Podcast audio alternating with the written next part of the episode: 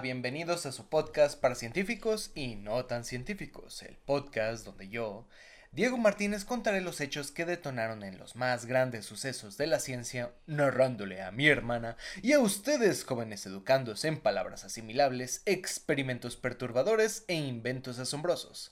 Bienvenidos a Science, Bitch. Y bueno, pues el día de hoy, como ya dije, me encuentro con mi hermana Fer. ¿Cómo estás, Fer? Quemada. Ya les había dicho.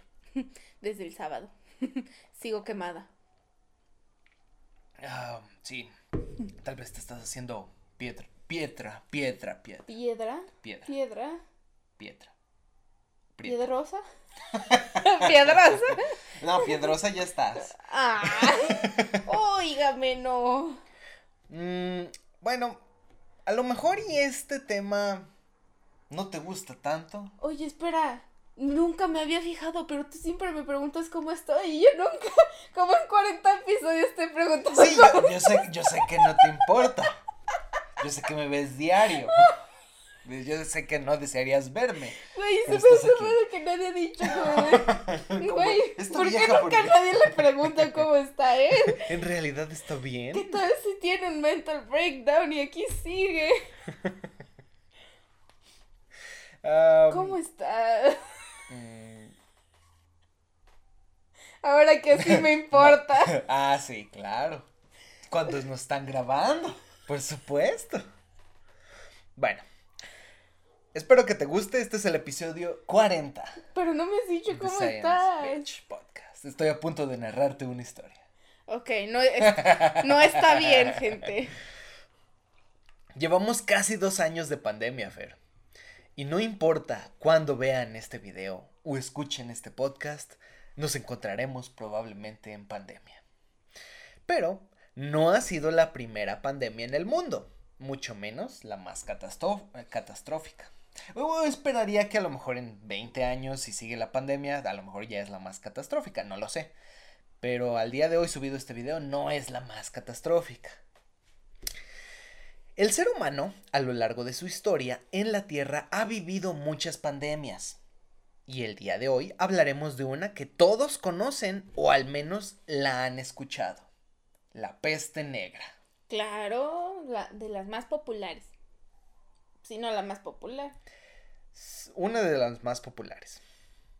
A manera rápida de introducción, he de mencionar que la peste negra, o también llamada peste bubónica, es una enfermedad causada por una bacteria llamada Yersinia pestis, la cual llega al humano mediante el piquete de la pulga común que se encuentra contagiada por este microorganismo. Ahora bien, a lo que nos truje chencha. A lo que nos truje la pulga. Nos estruja la pulga, ok. en la historia podemos encontrar tres oleadas de contagios de la peste negra en el mundo. De hecho, ahorita pues estamos en nuestro tercer oleada en dos años de COVID-19. Y a ver, ¿por cuántas más vamos? Por las cuestiones de infección, ¿no? Por eso vas a ver que a lo largo de la historia eh, han sido cientos de años de peste negra. Oh. La primera oleada fue durante el Imperio Bizantino en el siglo VI después de Cristo. No hay mucha información de esta fase. Eh, se perdió, se quemó, o sea... Se espumó, desapareció. Sí, o sea, se encuentran restos, ciertos rastros arqueológicos, eh, o sea, dentro de la antropología también, pero no sabemos demasiado. Se especula demasiado, entonces no me voy a meter tanto en esa fase, sino que nos enfocaremos en este podcast en la segunda y tercera oleada. ¿vale? Pero es importante saber que desde el siglo VI, antes, este, después de Cristo, ya se encontraba la peste bubónica. Se sabe que la segunda epidemia de peste se encontraba resguardando los puertos de Europa y Asia Menor en 1346. Tan solo un año después, un ejército tártaro, liderado por Khan Janibeg, inició un asedio contra la ciudad de Cafa, eh, Cafa era una urbe comercial y hoy se llama Feodosia eh, y se encuentra en Ucrania. ¿Ok? Pero bueno, en ese tiempo era la ciudad de Cafa. una urbe comercial y que muchos conocían porque pues era eh, con mucho dinero por eso mismo. Eh, Cafa se encontraba a las orillas del Mar Negro, entonces venían muchos barcos, salían muchos barcos y pues comerciaban. Era un transportadero de bichos. Básicamente. El punto es que los tártaros querían la ciudad. Tras varios días de batalla, los tártaros perdieron esta batalla, perdieron la guerra, pero se fueron con la dignidad en alto, pues les dejaron un pequeño regalito a modo de venganza a la ciudad de Cafa. Muerte y destrucción. Sí, más muerte que destrucción. Muchos de los hombres tártaros muertos en batalla habían padecido de peste negra, por lo que otros hombres cargaron las gigantes catapultas que llevaban para el asedio con cuerpos, sangre y todo lo que apestara con relación a restos humanos. Luego los tártaros catapultaron las bombas de podredumbre dentro de la ciudad. No ma. Sí, sí es cierto. ¿Cómo? ¡Ah! No.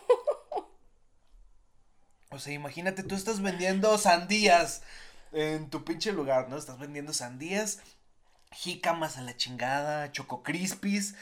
Y, de la nada, este, te empieza a caer caca. ¿Qué pedo? O sea. Tu puesto de, cereales secos, ahora llenos de sangre y mierda, un ojo. Entonces, pues no sé si pueda vender eso, cabrón, pero. Eh, pues bueno. Lo mezclo y órale, una nueva fruta, este, ensalada de sandía y ojos. Así como de en mi es como de no, lo mezclo en mi en mi gelatina con crema y fresas, nadie se va a dar pues nadie se va a dar cuenta. Pues bueno, eh, la segunda oleada de la plaga había comenzado con este catapulterío. Jiji. Los comerciantes de Cafa huyeron hacia Sicilia, París y ciudades centrales de Alemania. O sea, dijeron. Llevándose toda la caca con ellos. Por lo que no, lo que no sabían los mercaderes es que se habían llevado el principal vector que transportaba la enfermedad, la pulga. Pulgas que se encontraban en aquellos cadáveres catapultados por los tártaros, efectivamente. Y entonces al huir, porque pues dijeron es que estos muertos tenían la peste, o sea, sí la identificaron. Y dijeron, pues vámonos, o sea, Vamos a migrar. Vamos a dejar nuestra mierda aquí. Que ellos mueran y nosotros. ¡uh! ahora... Y se llevaron la peste con ellos. Yep. Para 1350 la peste se encontraba en cada país europeo. Incluso había llegado a la India y a Rusia. Como ya hemos mencionado, no era la primera vez que la peste negra azotaba a Europa. En el siglo VI y VII ya había sucedido algo parecido, pero sin duda la humanidad no tenía ni idea de lo que iba a pasar a continuación. En 1348, un escritor italiano llamado Giovanni Boccaccio publicó su libro, a día de hoy muy famoso, el de Cameron. ¿Lo has ah, escuchado? He escuchado el, el nombre, pero... En él se encontraba la primer descripción de los signos y síntomas de aquella horrible enfermedad. Y cito tanto en hombres como en mujeres, se manifiesta por la aparición de ciertos tumores en la ingle o en las axilas. Algunos de ellos crecían tan grandes como una manzana común, otros del tamaño de un huevo. Ahí tenía tres huevos, ¿no? Una persona. Una mujer tenía ahí tres huevos. Y ah, cabrón, qué pedo. Un huevo en la axila. Un huevo colgando de, ah, cabrón. No, pues este, está difícil. Qué ¿eh? sensual. Ay, eh, a ver cómo A ver, déjame tocar tu huevo. y sube. Ay, le dio frío.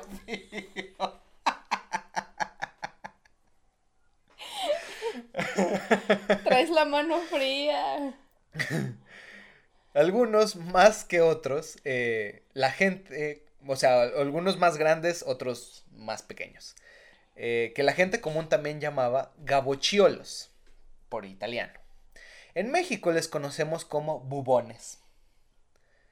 De las dos citadas partes del cuerpo, este mortal gabochiolo o bubón pronto comienza a propagarse y a extenderse en todas las direcciones indistintamente. Después aparecen manchas negras o livideces en los brazos o en el muslo o en cualquier otra parte. Hasta ahí decía la, la parte del decámero. Pero era más común en muslos, brazos y qué? Este, o en cualquier otra parte. o sea, primero salía, vamos a ver que primero salía en los brazos o salía en lugares con eh, vasos muy pequeños. Ah, ok. Sí, porque la sangre se coagulaba. Mm. El término de peste negra o peste bubónica se tomó tiempo después. En aquella época solo se le llamaba la pestilencia, ya que en, esta, eh, en estadios muy avanzados de la enfermedad, la septicemia, eh, que ya hemos hablado en algunos podcasts sobre la septicemia, provocaba que las manos, piernas y piel se necrosaran provocando gangrena. O sea, la sangre O de ahí todo se empezaba a podrir. se y coagulaba, no le llegaba sangre a ese tejido, Se empezaban a podrir los tejidos. se empezaban a morir y entonces se empezaban a podrir. Y empezaba a. Era como un muerto en Eh, vida. existen, de hecho, eso puse más adelante. Eh, la- ah, existen dos tipos de gangrena, la gangrena seca y la gangrena húmeda. Ah, hay un existe, eh, o existe un tercer punto de gangrena que se llama gangrena gaseosa, que primero es la húmeda y luego la gaseosa. La gangrena seca es cuando se muere el tejido y se queda negro. Pero ese mismo tejido puede empezar a podrirse mediante otros microorganismos, se empiezan a comer los tejidos y entonces se pone húmedo, ¿sí? Y se empieza a caer la piel o cualquier parte que se esté gangrenando. Y la gangrena gaseosa es por los mismos eh, microorganismos que se encuentran ahí, producen gas y entonces se elevan los tejidos como un globo, se hinchan. Burbujitas. Hay burbujas. Entonces primero era gangrena seca y luego se volvía gangrena eh, Gaseoso. Húmeda. húmeda y Húmeda luego y gaseosa. sí. Pasaba por las tres etapas. Eh, en ese tiempo, por las pocas medidas de higiene, era común que los tejidos empezaran a podrirse por la colonización bacteriana, y de ahí el nombre de peste negra. De hecho, aquí vamos a poner una imagen de cómo quedan los dedos de la mano en el caso de la gangrena. Así quedaban, sí. ¿Qué le pasó a esa persona? Nunca había visto una mano tan negra. De hecho, si ustedes buscan eh, peste bubónica, esa es de las únicas imágenes que van a encontrar como estadios ya avanzados dentro de la peste. ¿Por qué? Porque al día de hoy la peste se puede curar muy fácil. Todavía hay brotes de peste. Lo vamos a ver luego. ¿Así se ve un muerto? Sí, más o menos. ah, que se va secando. Eh, si no saben cómo se ve un muerto, busquen las momias de Guanajuato. Así se ve un muerto seco, gangrenado. Ay, pero las mames se ven cafés. Eso sí, sí es negro, negro. pues, ¿tan negro? Por eso se llama peste negra. Pues sí, eran básicamente, como tú dijiste, zombies, pero con conciencia, pudriéndose en vida. La peste bubónica es por la aparición de los bubones, que son ganglios linfáticos llenos de pus que revientan y apestan. Apestan porque dentro de esos ganglios están las bacterias y entonces se comen eh, todo el tejido y empiezan a provocar gas. Es así como de, Entonces, sí. como de esas, eh, imagínense de esas veces que dejan este un caldo de pollo afuera como por cuatro, como un mes, nunca nadie lo tocó y ya cuando lo destapan empiezan a ver como que tiene, le empiezan a salir burbujas, Burbujas. y huele asqueroso, algo así, pero en tu piel. Básicamente. Sí, tienes razón. Eh, el punto es que por eso se llama peste negra o peste bubónica. Además, si la persona no mejoraba y empezaba con manchas negras en todo el cuerpo, se sabía que no duraría mucho con vida, al menos en ese tiempo. Este ya se nos petateó. Ya échenlo con los otros. Todas las ciudades tenían sus propios muertos. Había momentos en el año en que eran muchos, otras veces que eran pocos, pero siempre había muertes por peste. Pero una de las ciudades que más se hundió en la miseria fue Florencia, Italia. La gente moría con tal rapidez que había tantos cuerpos que la cremación o la sepultura eran casi imposibles. Como, ya déjenlos en la calle.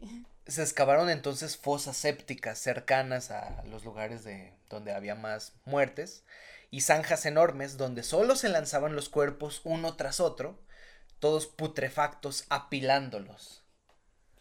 Dude, ¿cómo vivía la gente así? O sea, imagínate, ¿quién querría salir de su casa? Sales de tu casa y te llega la pestilencia. y huele a caca y tú así de, ah, estoy cerca de, De una fosa. de Tepito. Nunca he ido a Tepito, no sé cómo huele. Más o menos. Y tampoco, sí, no, no sé cómo huele. O un arroyo, ponle, un arroyo aquí cercano que Ah, mm. apesta. Ah, ok. Tú sales y, ah, cabrón, me. Bueno, creo que el tufo". olería más feo. En el arroyo solo va caca y miados. Acá iba acá cambiados y podredumbre de carne, sí. Pues bueno, la gente solo tenía de dos en ese tiempo. O se quedaba en los pueblos a morir, o bien, si tenían el dinero, podían migrar a otro lugar. Tales personas, por ejemplo, clérigos o médicos, eh, podían irse. Aunque no era raro ver que ambos acabaran en la misma zanja también. La peste no diferenciaba entre ricos o pobres. ¿Por qué? Porque todos vivían en la inmundicia realmente. Nada más unos comían más rico que otros, fin. O cogían más rico que otros, no sé. Entonces, básicamente. Se creía que la transmisión de la enfermedad se producía por miasmas, o sea, vapores portadores de enfermedades que emanaban de los cadáveres y de la materia putrefacta, o bien del aliento de una persona enferma. Si una persona enferma les respiraba, no, ya, me contagié. ¿sí? Mm. ¿Por qué? Porque apestaba.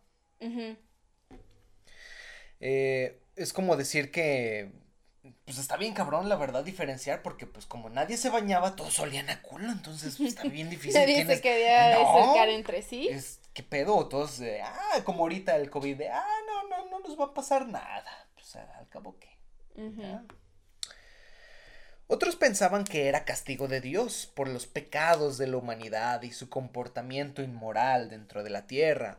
O también otros creían que se debía a fenómenos astrológicos o bien fenómenos naturales como terremotos, cometas y las conjunciones planetarias que podían verse en el espacio en la noche. Pero el tratamiento popular es la joya de aquí o de este tiempo era recurrir a santos patronos como San Roque y San Sebastián o a la Virgen María para que los eximieran de sus pecados y así curarse. De Tres doritos después, ¡Oh! en la zanja. ¡A la zanja! Basi- sí, básicamente. Eh, también había otra manera, si se tenían los huevotes suficientes. Y claro, tenían huevotes Huevo- de más. Tenían huevotes en todos. Tenían huevotes de más. Claro, huevos no les faltaban. El enfermo en cuestión se podía unir a procesiones de flagelantes. Co- Me explico. Estas personas eran grupos de penitentes que iban de ciudad en ciudad caminando mientras se flagelaban con flagelos incrustados con clavos mientras entonaban himnos y oraciones. De esa manera podían curarse de la peste. No, iban a terminar en la perra puta zanja. Iban a morir antes. Sí. Dude, imagínate flagelarte los huevos que traes en la espalda. Que me flagelen con huevos.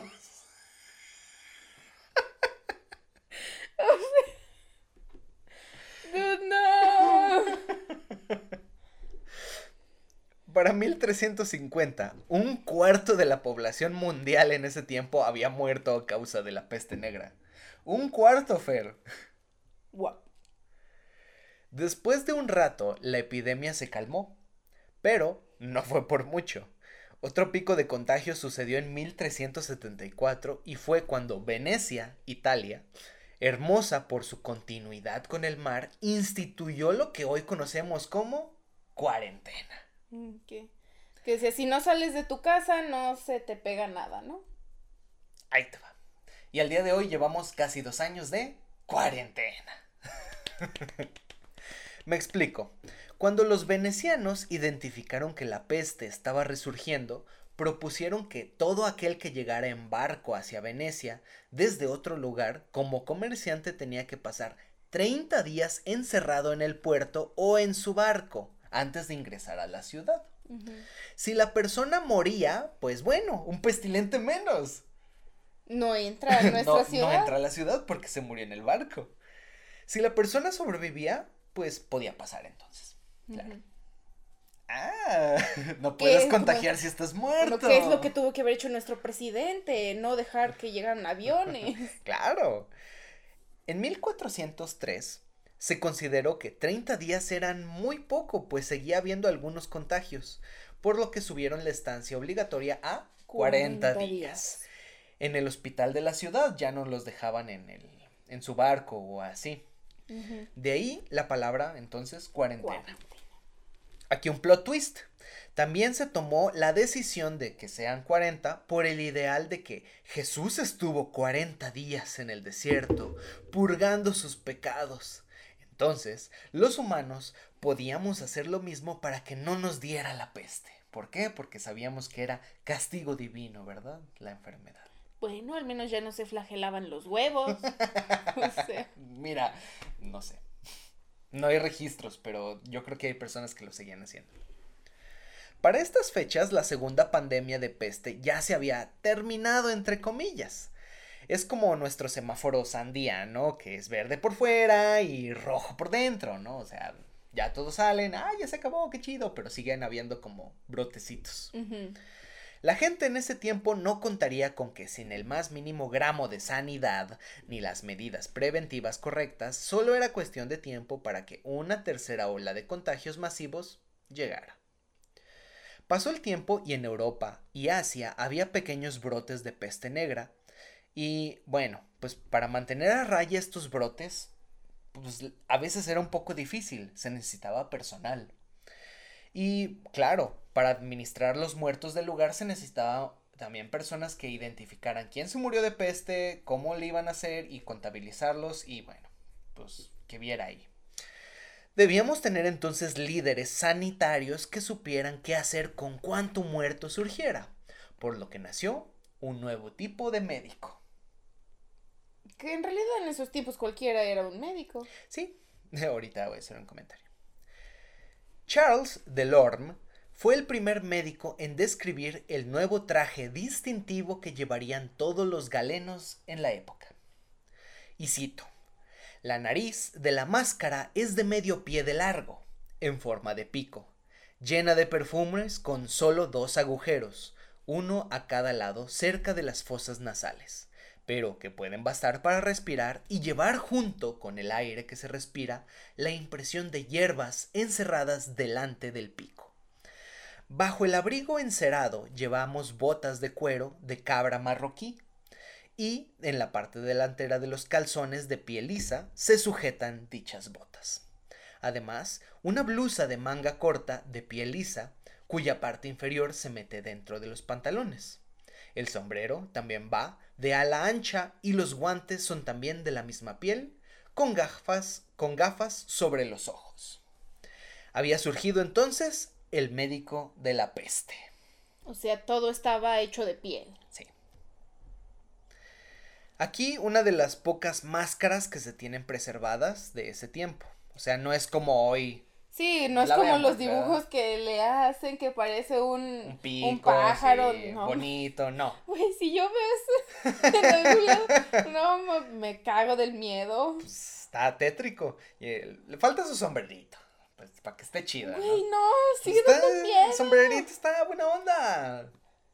Pues que Sí. tiene un tubérculo en la cara. Pues bueno. Me eh, arruinaste la ilusión de los dibujitos. Lo siento, pues es que es así. Ahorita, fíjate bien. eh, el pico entonces funcionaba como máscara, por así decirlo, para que el hedor de la persona pudriéndose en vida no llegara a las fosas nasales del médico. Para que sosteniera la hierbita y oliera Exacto. menos a caca. Se porque igual se combinaba el olor. Es como echarle este Lysol después de haber hecho caca en el baño. Y es como de, mmm, mierda, olor floral, genial. Mierda de frutas. Mierda tropical. Sí, es como de muerto en vida, olor canela, no sé. Sí. A- aparte, bueno, eh, de hecho se hicieron varios escritos de cuáles hierbas funcionaban más que otras. Pero pues era así de, güey, o sea, están siguiendo, siguen pensando en que son las miasmas los que contraen la enfermedad, no la pulga. ¿Sí? Pues bueno, eh, se llenaba entonces de flores y extractos fragantes para neutralizar la peste que llegaba a la nariz. Según esto, los doctores no podrían enfermar, enfermarse pues el miasma de la pestilencia estaba siendo contraatacado. Eh, eh, pues digamos, o sea, ya tenías un chingo de flores acá en, dentro del pico, nada más le ponías también azúcar, colorcitos bonitos, y pinche niña súper poderosa así salía del... ¡Uh! Los médicos también llevaban consigo un báculo. Eh, este báculo tenía... Sí. Eh, tenía incrustaciones de plata con el cual desvestían a los pacientes porque ya estaban tan jodidos a veces que ni se podían desvestir ellos. Los exploraban con el mismo báculo, les picaban. e incluso se decía que podían tomarles el pulso con ellos. No sé cómo. Yo creo que por la misma, el, el pulso así. Hay que hacer Pues, un. está chido, está chido. Hay que hacer un experimento de eso. A, a ver si se Sí, puede sí, con sí. un palo de escoba o algo así, ¿no? A- Yo creo que sí se puede, no sé, pero están, Sí. están chingones. ¿eh? Pónganos en los comentarios si quieren que hagamos un video probando técnicas antiguas de, de medicina. Como el pollo en el ano. no.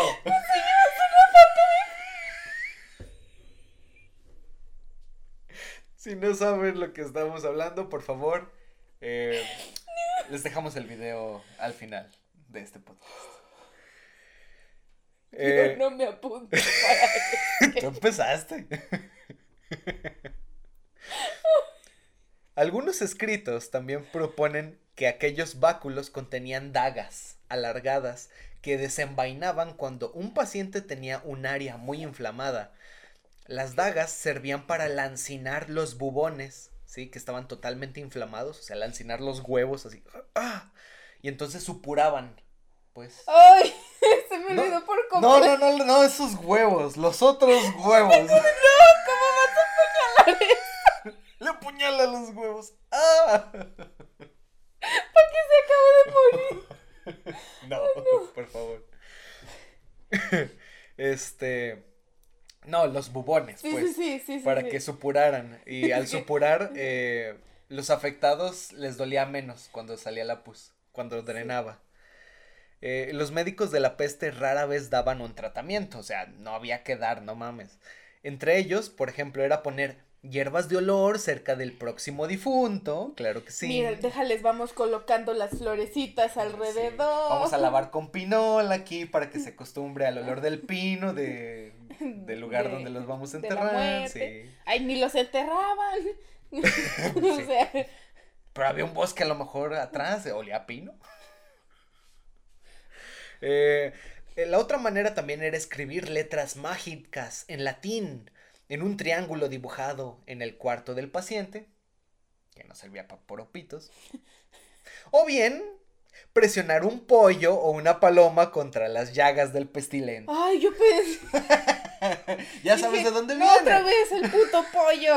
Acuérdate que viene, viene Vamos de a ahí. conseguir un pollo ficticio y lo vamos a poner aquí. Ya va a ser la mascota del programa. No hay pinche video en el que no, no haya un pollo incluido en alguna parte del cuerpo. Me parece bien. Eh, para quien no sepa, eh, era un remedio al parecer muy común. o Muy sea, casero. eh, muy casero. El frotar un pollo o una paloma en un lugar donde afectaba hasta que se muriera el pinche pollo o la paloma. Y ya, ¡fum! Sanado. Meter ancas de, de pollo en los anos. De niños Para- con epilepsia, sí. Para. sí. Ok, eh, escuchen el de el podcast nuestro de remedios caseros. Caseros, eh, parte uno y dos. Parte 1 y 2. Si les llama la atención, bueno, pues se los dejamos al fin y al cabo, la- al final de este video. Parte del tratamiento también estaba, perdón, el crear un brebaje que contenía más de 60 ingredientes secretos, de los cuales podían destacar pata de conejo de la suerte y sapos secos. O bien, la siempre infalible sangrías. Con o sin sanguijuelas. O sea, desangrar más el paciente para que se lo Sí, lleve más rápido la Sí, chingada. estaba como de dude, si de por sí ya se le están saliendo líquidos por todos lados. No le saques la poca sangre que le queda tú. Como ya podemos presuponer, el médico de la peste solo creaba la cuestión estadística de aumentar los muertos en sus pueblos y contabilizar obviamente las defunciones. ¿Por qué entonces conocemos otra idea del médico de la peste? Con un pico de pájaro alargado, todo bonito, caminando con porte, bata negra, ¿sí? Eh, como en muchos lugares y a lo largo del tiempo, siempre hay personas burlescas que deciden crear sus ideales en forma de dibujos. Uno de los más famosos es el siguiente dibujo, ¿sí? Que pone al médico de la peste con su máscara, con su porte, con su báculo, o sea, todo bonito. Sí, lo embellecieron de más. Lo embellecieron, efectivamente. Pero en realidad esto era una burla, ah. ¿sí? Era una burla que salía entre no, no eran periódicos, pero, eh, o sea, los dibujaban. Pues era como los pues. dibujantes de, Exacto. esos tiempos. Entonces, escrito en alemán, en la siguiente imagen que ponemos aquí en el video de YouTube, decía, y cito, el doctor Pico de Pájaro, así dice, se describe entonces al doctor de la peste como si se vistiera para un carnaval lúgubre y no para la práctica médica. A fin de cuentas, era una crítica al mal presagio que era al ver un médico de la peste en tu domicilio. Entonces le están haciendo burla de que se viste como para... Como un payaso. Como para un carnaval. Exactamente. No para... Eh, no contagiarse. O, llevar, digamos, a, algo sano pues a, a un lugar. O sea, cuando tú ya veías al médico de la peste, fue como de, ya valió madre, es como de, Timothy está muy enfermo. ¿Qué Avenger te gustaría ver? Ninguno, no hay, porque pues no sabemos qué es esto. Pero mira, trajimos, al, al hombre pájaro. Y así, eh, hola, eh, sí, qué bueno. No, el niño se iba a poner a llorar viendo cómo, cómo eran esas mamás. El, el pequeño Timmy tiene tuberculosis y aparte la peste. Con unas sobadas de ano, con un pollo y todo resuelto. Bien chido, claro que sí. El pequeño Timmy muere más rápido por el shock de, del pollo.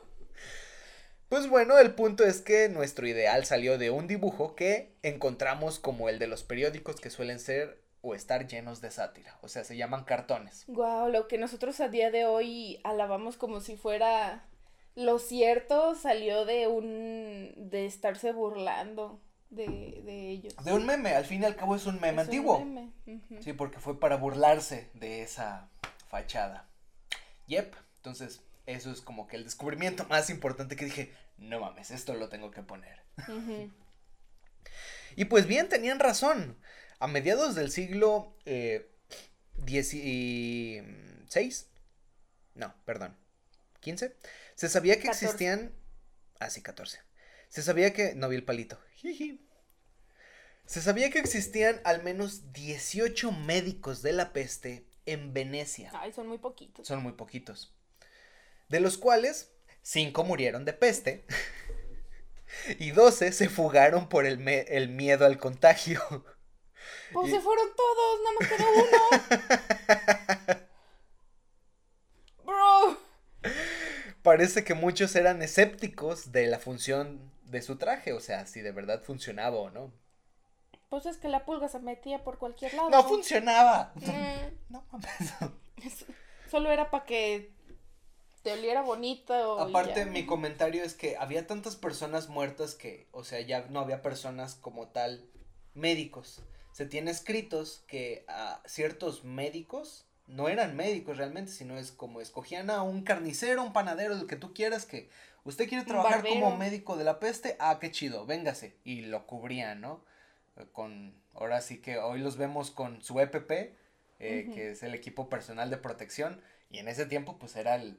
Era eso, sí, su EPP de los Su EPP que era un pico de pájaro y tenga canela en, el pico. Canela en polvo. Canela en polvo. Y entonces pues el traje al fin y al cabo era eso. O sea, eran personas que no eran o no tenían conocimientos 100% de medicina. Ni los médicos de esos tiempos tenían conocimientos. Pues a lo mejor un poquito más, ponle. Sí, o sea, una persona instruida. Bueno, al menos el carnicero sabía cómo destazar al muerto ya, para que ocupara menos espacio. espacio en la zanja, sí, claro. Pero de todos los médicos que se especializaron en la peste, el primero en ser bien conocido fue Juan Tomás Porcel, un médico que estudió en varias universidades de España y que se considera el padre de la anatomía patológica clínica. Verán, en Zaragoza, España, se sufrió un brote de peste en 1564 Los médicos, a cargo del Hospital General de Nuestra Señora de Gracia, murieron o abandonaron su puesto, por lo que el comité jurídico de la ciudad llamó al doctor Porcel para que se encargara de todo el hospital. Es como de, dude, ahora eres el jefe. ¿Qué pedo? Y el güey despertándose así. ¿Qué hubo? Eh, Él, más de fuerzas que de ganas, aceptó y tuvo que encargarse de más de 2.000 pacientes con peste bubónica. Porcel eh, durante este tiempo dividió enfermos, hombres de mujeres y pacientes con bubones abiertos y bubones cerrados. Hizo cinco autopsias para evaluar qué andaba mal en los muertos por peste e incluso sacó un libro llamado Información y curación de la peste en Zaragoza. Es uno de los primeros libros y está en español y se puede leer al día de hoy en internet sobre qué se utilizaba eh, en la peste en esos días, al menos en España. Incluso en ese libro proponía nuevos tratamientos, siendo de los pocos médicos que se negaba a hacer sangrías, ya que consideraba que no funcionaban. que bueno, ya había aparecido alguien inteligente. Exacto, eh, o sea, hay que, la verdad, hay mm, que darle Pues su como que sacar sangre del cuerpo no funciona. ¿No te parece eso pendejo? Pendejo. Nos pasamos entonces, ya dándole ese agradecimiento al padre de la patología clínica, a un- la gran plaga de Londres de 1666. El número del diablo, claro, tenía que ser. Tenía que ser. Se sabe mucho de la peste en Londres por varios diaristas que escribían pues, diarios locales que aún con miedo se dignaron a quedarse en Londres para escribir lo sucedido día a día en la ciudad. También no es como que tuvieran mucha opción, o sea, estaban bien quebrados en dinero y es un... Necesito tragar de algo. Dude, es una isla. o sea, ¿qué más podías hacer? Tenías que quedarte. El más conocido fue Samuel, Samuel, perdón, Pepis. Pepi. O Pepais, no sé. Dude. Supongo que es Pepais. Samuel Pepis, y eh, estos son algunos de sus testimonios, menciona que, cito, esta tarde vi dos o tres casas marcadas con una cruz roja en las puertas y con palabras que decían, que Dios se apiade de nosotros en las puertas. Fue triste. Es su detente. El detente, sí. Eh, dice, fue triste pues eran las primeras que veía. Las casas con cruz roja eran porque la familia se encontraba con la peste en todos sus integrantes. Por lo tanto, la casa estaba clausurada. Nadie, salía, salía, ni entraba. nadie entraba. Yep. Las muertes ocurrían muy rápido, hecho parecido a la segunda ola. Y cito. La gente se está muriendo y ahora parece que tienen que cargar los muertos al lugar donde los entierran también durante el día, pues no alcanzan las noches. Hace tres o cuatro días vi un cadáver en un ataúd en la calle sin enterrar. La peste nos está volviendo crueles. Más bien siempre hemos sido crueles, pero apenas se estaba mostrando. Mm, Puede ser. La peste había matado a 100.000 personas en Inglaterra solo en ese año. Para terminar el año, inclusive, un enorme incendio consumió el centro de Londres. y como por arte de magia, después de aquel horrible suceso, los casos de peste empezaron a bajar.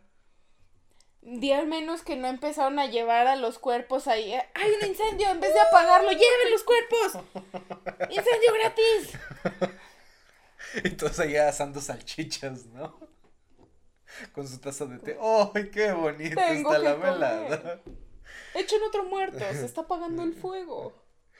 Una teoría menciona que el incendio mató a gran cantidad de ratas que tenían pulgas con la peste, por lo que es posible que de esta manera se haya terminado el brote en Londres. Sin embargo, otros historiadores están en desacuerdo, pues la mayoría de los casos de peste provenían de la periferia de la ciudad, no del, centro, centro. donde había ocurrido el incendio. Entonces no se sabe bien por qué pasó. Pues bien, en 1855, en una provincia de China llamada Yunnan, parecido a Wuhan, resurgió la peste. De aquí, mediante vías comerciales que se usaban para transportar estaño y opio, Nice. la peste volvió a esparcirse al mundo, ahora en barcos de vapor, por lo que el contagio fue más rápido. Pasaron solo 40 años para que el mundo volviera a estar en pandemia. La tercera oleada de peste bubónica. Había llegado. Fue entonces que un científico llamado Alexander Yersin detectó que dentro de la pulga y de la sangre de los infectados había un microorganismo, un bacilo que con el tiempo se llamó Yersinia pestis y por fin se identificó de, dude, no son miasmas. Pero ¿cómo supo él que venía de las pulgas? O sea, ¿cómo dijo, un momento, esta pulga es sospechosa? Mm, supongo que lo vio con los cadáveres. O sea, es mera, eres investigador, te das cuenta de los factores que hay y pues vamos a ver todos en el ah, microscopio. Ah, ok. El pedo aún era que no se sabía de qué manera podíamos combatir esas enfermedades infecciosas, porque recordemos que la penicilina fue descubierta hasta mediados del siglo XX. Seis siglos después. Jiji, eh, sí. Eh, tan solo cuatro años después, Paul Louis Simon descubrió a los hijos de su madre que habían propagado rápidamente la plaga. Encontró las pulgas que ya se sabía que manejaban el bacilo en las ratas pardas provenientes de China y dijeron, estos son los hijos de su madre que... Pinches chinos lo hicieron otra vez. Pinches chinos, ¿no? Yo hablaba de las ratas. Eh, por lo que el control de plagas, las ratas propiamente, fue la principal manera de disminuir los contagios. Para 1910 se catalogó que existían tres tipos de peste, causada por Yersinia pestis, la peste bubónica, que producía la inflamación y pus en los ganglios linfáticos, que ya hablamos de ella. Luego la peste neumónica, que producía neumonía y mataba rápidamente al paciente. Y por último, la peste septicémica, donde la bacteria invadía la sangre, haciendo que se coagulara y provocara las hemorragias en los dedos que hacía que se necrosara todo. Al día de hoy, la peste negra es completamente curable mediante antibióticos. Por lo tanto, no ha habido eh, mucho problema. Aunque se siguen dando a lo largo del mundo alguno que otro brote importante. El último fue en Madagascar, en el 2017, dejando 2.000 infectados y 200 muertos. Vaya. Así que, la moraleja. Siempre va a ser pandemia. Exactamente, siempre vamos a estar cerca de una pandemia. No importa si es antes, no importa si es después.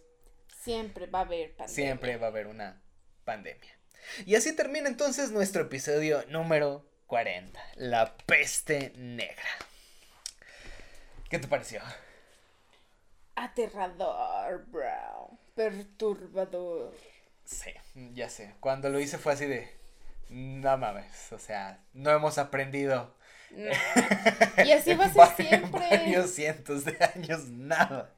Nada, nada. O sea, así, así va a ser eh, siempre. El, ser humano se, se caracteriza por este ser, este, ¿cómo se llama? Pendejo, sí, muy bien. También, sí, este, egoísta. sí. Egoísta, entonces es como de, pues mira, yo, yo soy la raza superior todos me la pelan aquí, voy a hacer lo que yo quiera y pues en base a eso se ahí desencadenan, desencadenan muchas cosas porque, uy, que este, que me quiero comer esto. este murciélago. me quiero comer un murciélago. ay, ¿para qué lo caliento? Pues así nomás. ¿Para qué lo pelos? ¿Para qué lo hiervo? ¿No? ¿Para qué lo desvisero? Así, solito. Así pasa. Pues bueno, eh, muchísimas gracias por escucharnos, muchísimas gracias por vernos, gracias por estarnos escuchando en estos 40 episodios que tenemos, 41 episodios que tenemos de Science Beach Podcast. Y pues bueno, ya saben que pueden eh, apoyar pues nuestro bonito proyecto dándole, dándole like a este video, compartiéndolo con una persona pues que se que no sepa del tema y que bueno, pues espero que les haya aportado algo interesante. Así se lo mandas y le dices, cultívate, pendejo. Escucha esta pendeja. Tu amigo, el borracho que sale cada fin de semana de, de fiesta. Órale, pendejo, cultívate. A todas esas personas, escúchenlo en familia si quieren. No, no somos muy familia friendly, pero mm. eh, lo pueden escuchar también. Eh, pues nada, les dejamos todo en la caja de descripción, el video comentado que les dijimos a mitad del podcast.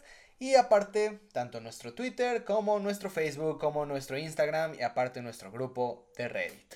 Siempre le estamos subiendo cosas bonitas, casi diariamente, si no es que diario. Y pues nada, muchísimas gracias por escucharnos, por vernos. Nos vemos el siguiente martes de ciencia y pues bye.